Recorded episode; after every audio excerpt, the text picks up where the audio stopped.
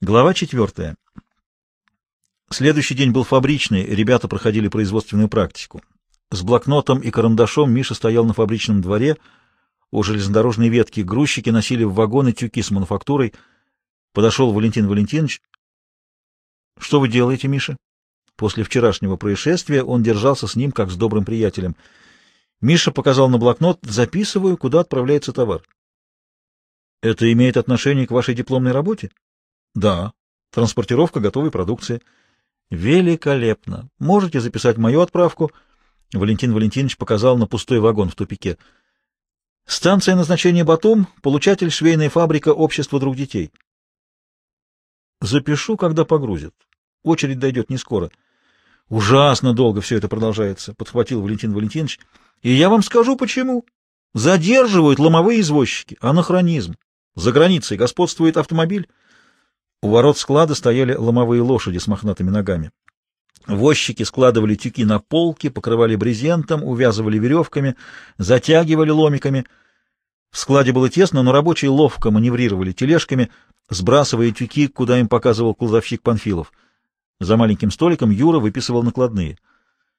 Вошел Красавцев, заведующий сбытом, толстяк с опухшим лицом, что-то сказал Панфилову и вышел. «Представитель деткомиссии, гражданин Навродский!» — крикнул Панфилов, появляясь в воротах склада. Валентин Валентинович оглянулся. «Меня кличут. Иду». Он отправился в склад и тут же вернулся, весело сообщив Мише. «Сейчас буду грузиться». Показал грузчикам пустой вагон в тупике. «А ну, ребята, подвинем, по чекушке на брата!» Сказал что-то машинисту и сцепщику и направился к пустому вагону, на ходу бросив Мише. «Поможем, Миша!» Мише понравилась его веселая лихость — и он помог грузчикам подтолкнуть вагон к составу.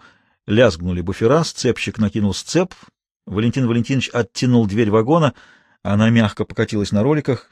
Грузчики установили трап, начали таскать тюки. Стоя в вагоне, Валентин Валентинович уверенно распоряжался. «Быстро, ребята, шаг назад, два вперед! Тюк на тюк! Товара как раз на вагон! Плохо уложим, придется перекладывать!» Он соскочил с вагона и пошел в склад. «Накладная готова?» «Готово», — ответил Юра. «Молодец!»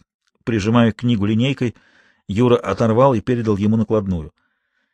Валентин Валентинович посмотрел на состав. Сцепщик закрывал и опломбировал вагон. Кивнул Юрий и Панфилову до новых встреч и через боковую дверь вышел на улицу. Машинист дал гудок, состав тронулся и вытянулся из ворот фабрики. Миша записал вагон Валентина Валентиновича.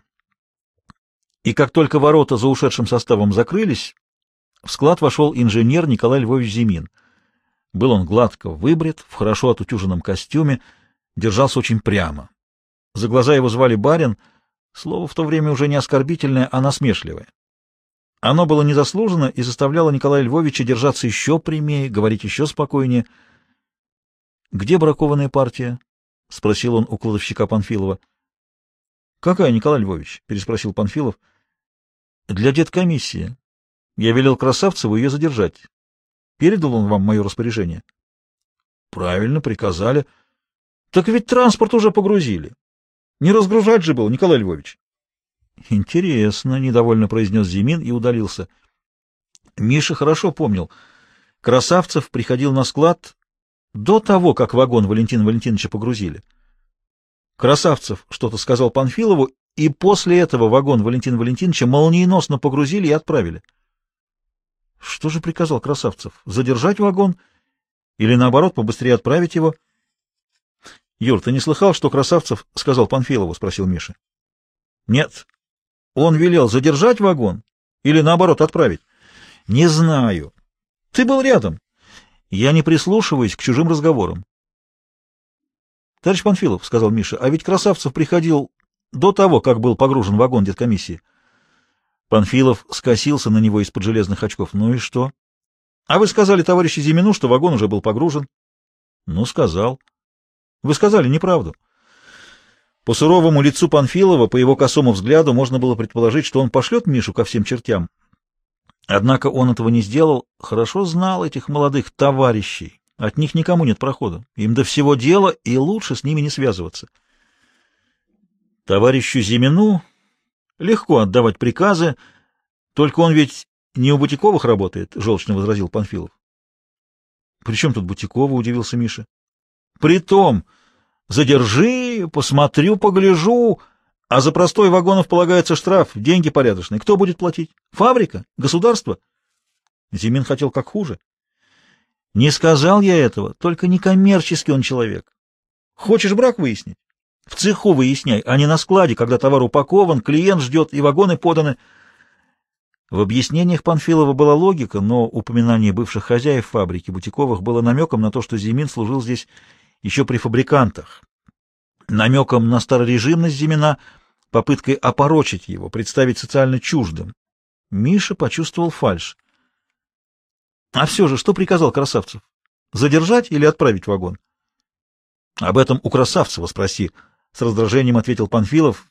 — Ни Зимин, ни Красавцев отвечают за отправку. Я отвечаю. А мне товар некуда складировать, сам видишь. Он обвел рукой загроможденные тюками помещение склада. Паны, понимаешь, дерутся, а у холопов чубы трещат. Нет, извините, спасибо.